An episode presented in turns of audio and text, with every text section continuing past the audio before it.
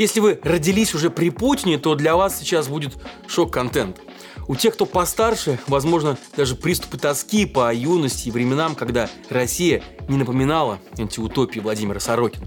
Итак, 2003 год для участия в европейском песенном конкурсе Евровидения Россия отправляет свое главное музыкальное оружие, свой главный музыкальный актив, группу «Тату». За двух девчонок с хитами «Мальчик гей»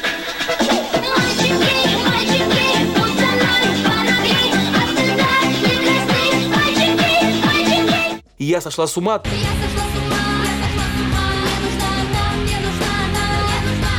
топят все звезды эстрады, начиная с Киркорова, а Первый канал запускает даже акцию в поддержку группы. Поддержи наших.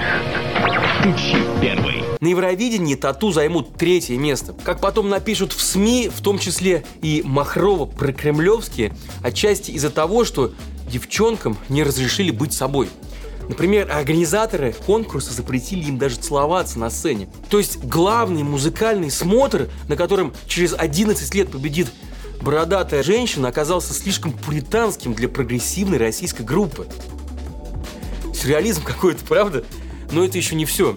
Знаете такого Александра Дугина, наверное, да? Так вот, это философ, один из авторов концепции так называемого русского мира, которая плотно засела в голове у наших пропагандистов. Евразийство, восстановление империи, традиционные ценности, вот это вот все там есть.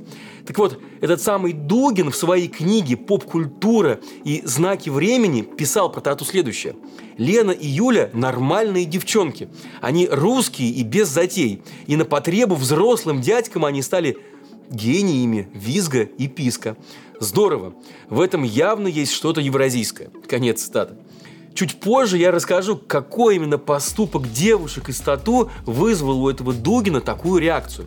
А вообще, давайте разберемся в этом выпуске, как так вышло, что из страны, которая задавала европейские прямо-таки музыкальные тренды тогда, Россия превращается в сельский дом культуры с Газмановым и хороводами. И почему так важно распространять свою культуру в остальном мире – и как наши с вами деньги буквально улетают в трубу, потому что кое у кого это не получается. Меня зовут Павел Коныгин, и это формат разбора на канале «Продолжение следует». Пожалуйста, подписывайтесь на нас в Ютубе и Телеге, конечно. Это важно, чтобы не потеряться, потому что вместе мы не одиноки.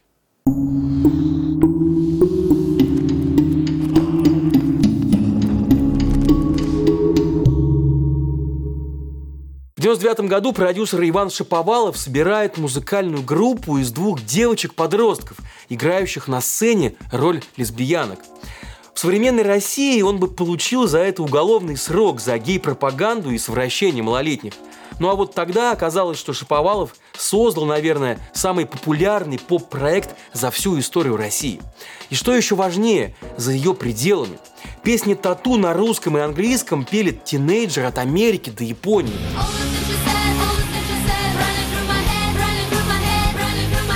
Вот в этой самой Японии, кстати, Юля Волкова и Елена Катина даже в рекламе Сникерса снимались. Про Сникерс. То. Потом. А в Штатах засветились в вечернем шоу трижды лауреата Эмми Джимми Киммела. Tattoo.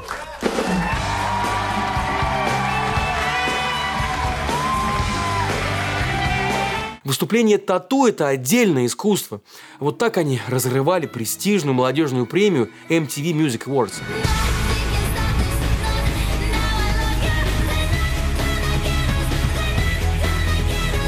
А девчонки из подтанцовки бросались рубашками в сытых мужиков в зале. Это был настоящий бунт. Бунт свободы, юности, любви, без ограничений.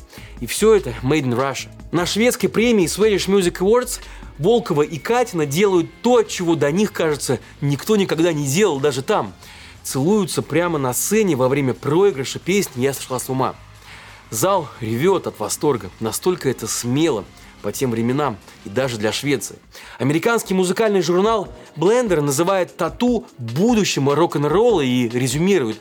Сказать, что вы никогда не видели и не слышали ничего подобного, это колоссальное преуменьшение. В самой России СМИ с удовольствием смакуют мировую экспансию тату, а населению явно нравится популярность наших девчонок. пусть и таких далеких от этих самых каких-то странных традиционных ценностей. И ведь государство от этого не рухнуло, скрепы не разогнулись, дети не стали массово менять пол.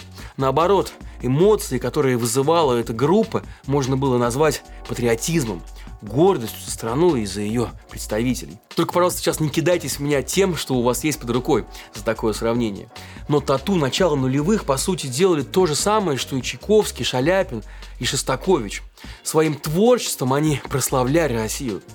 Это понимали и в администрации президента. Не зря же на Сочинской Олимпиаде, когда Россия в предпоследний раз решила повернуться лицом к остальному миру, выступали именно Мацуев, Нетребко и вот как раз Тату.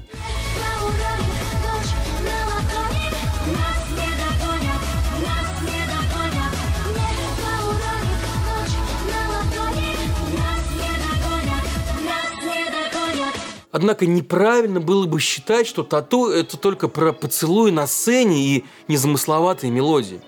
Одной из первых песен будущей группы, которую спела 14-летняя Лена Катина, была песня «Югославия».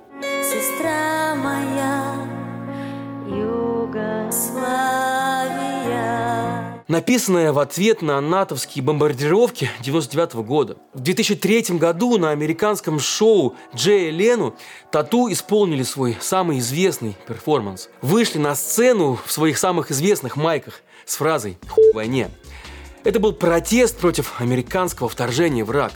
Именно за него их потом и похвалил идеолог русского мира Александр Дугин – то есть осознанно или нет, тату на пике своей популярности продвигали миллионам своих фанатов политическую позицию России. И фанаты к ним прислушивались.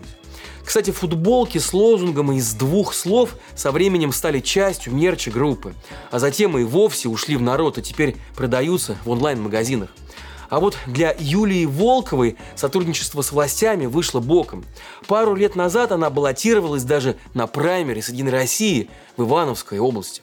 И ничего, кроме кринжа, или по-русски говоря, стыда, ее предвыборное видео не вызывало. Я иду в Госдуму от «Единой России», чтобы не на словах, а на деле добиваться принятия решений в интересах большинства граждан страны, что, кстати, является целью «Единой России». Но такие политические осечки не отменяют главного.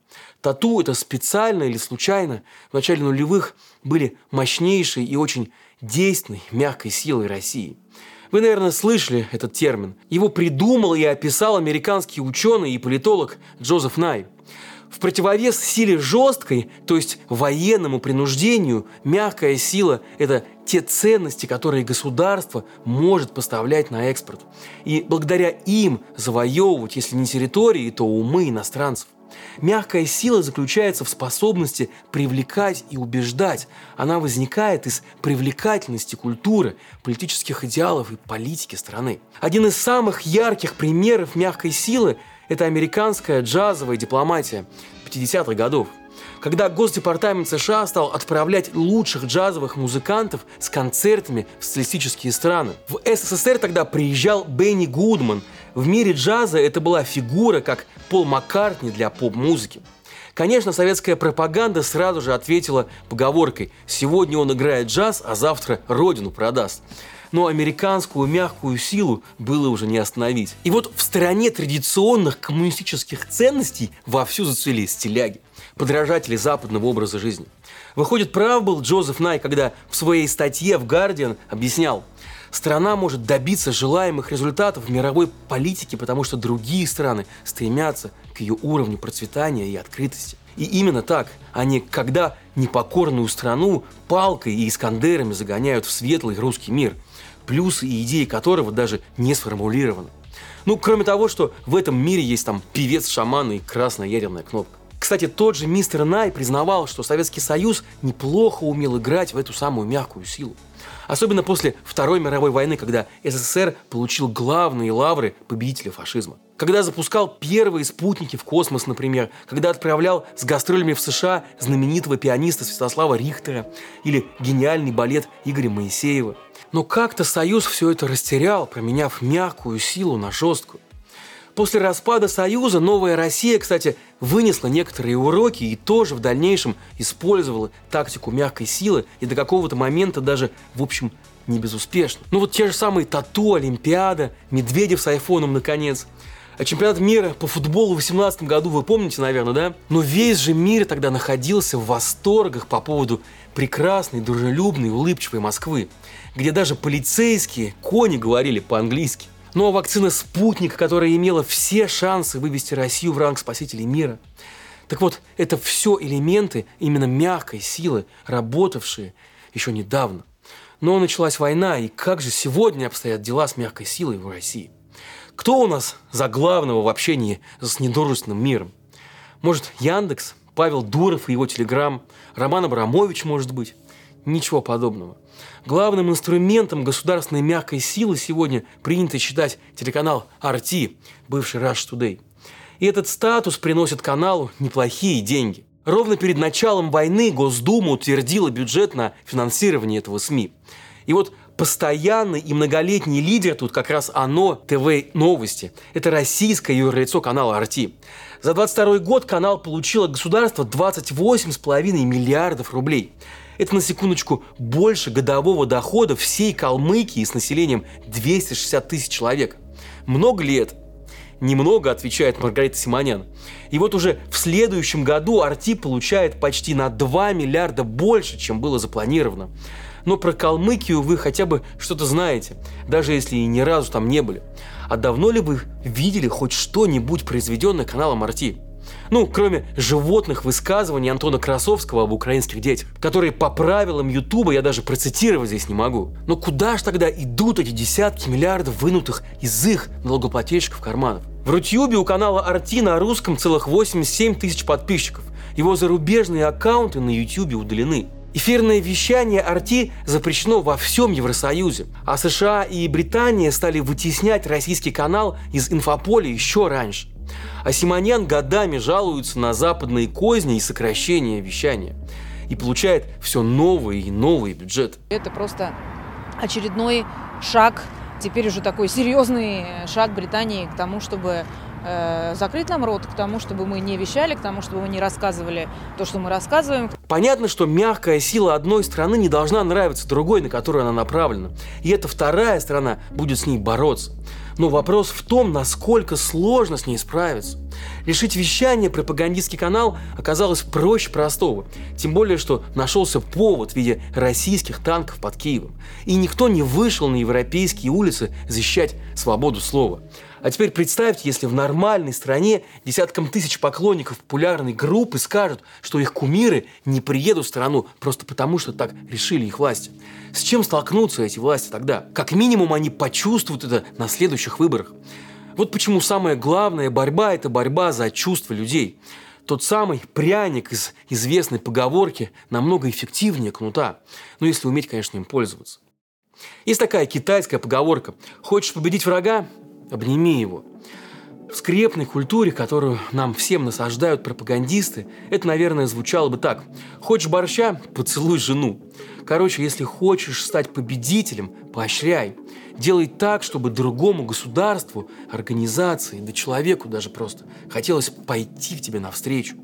Две девочки в коротких юбках когда-то сделали для образа и влияния России в мире больше, чем все Искандеры и пропагандисты вместе взятые. К сожалению, этот образ российские власти втоптали в грязь сапогами своих военных. И взамен придумали что-то уродливое и совсем не похожее на мою страну. Но я надеюсь, что мы все еще скажем. Продолжение следует.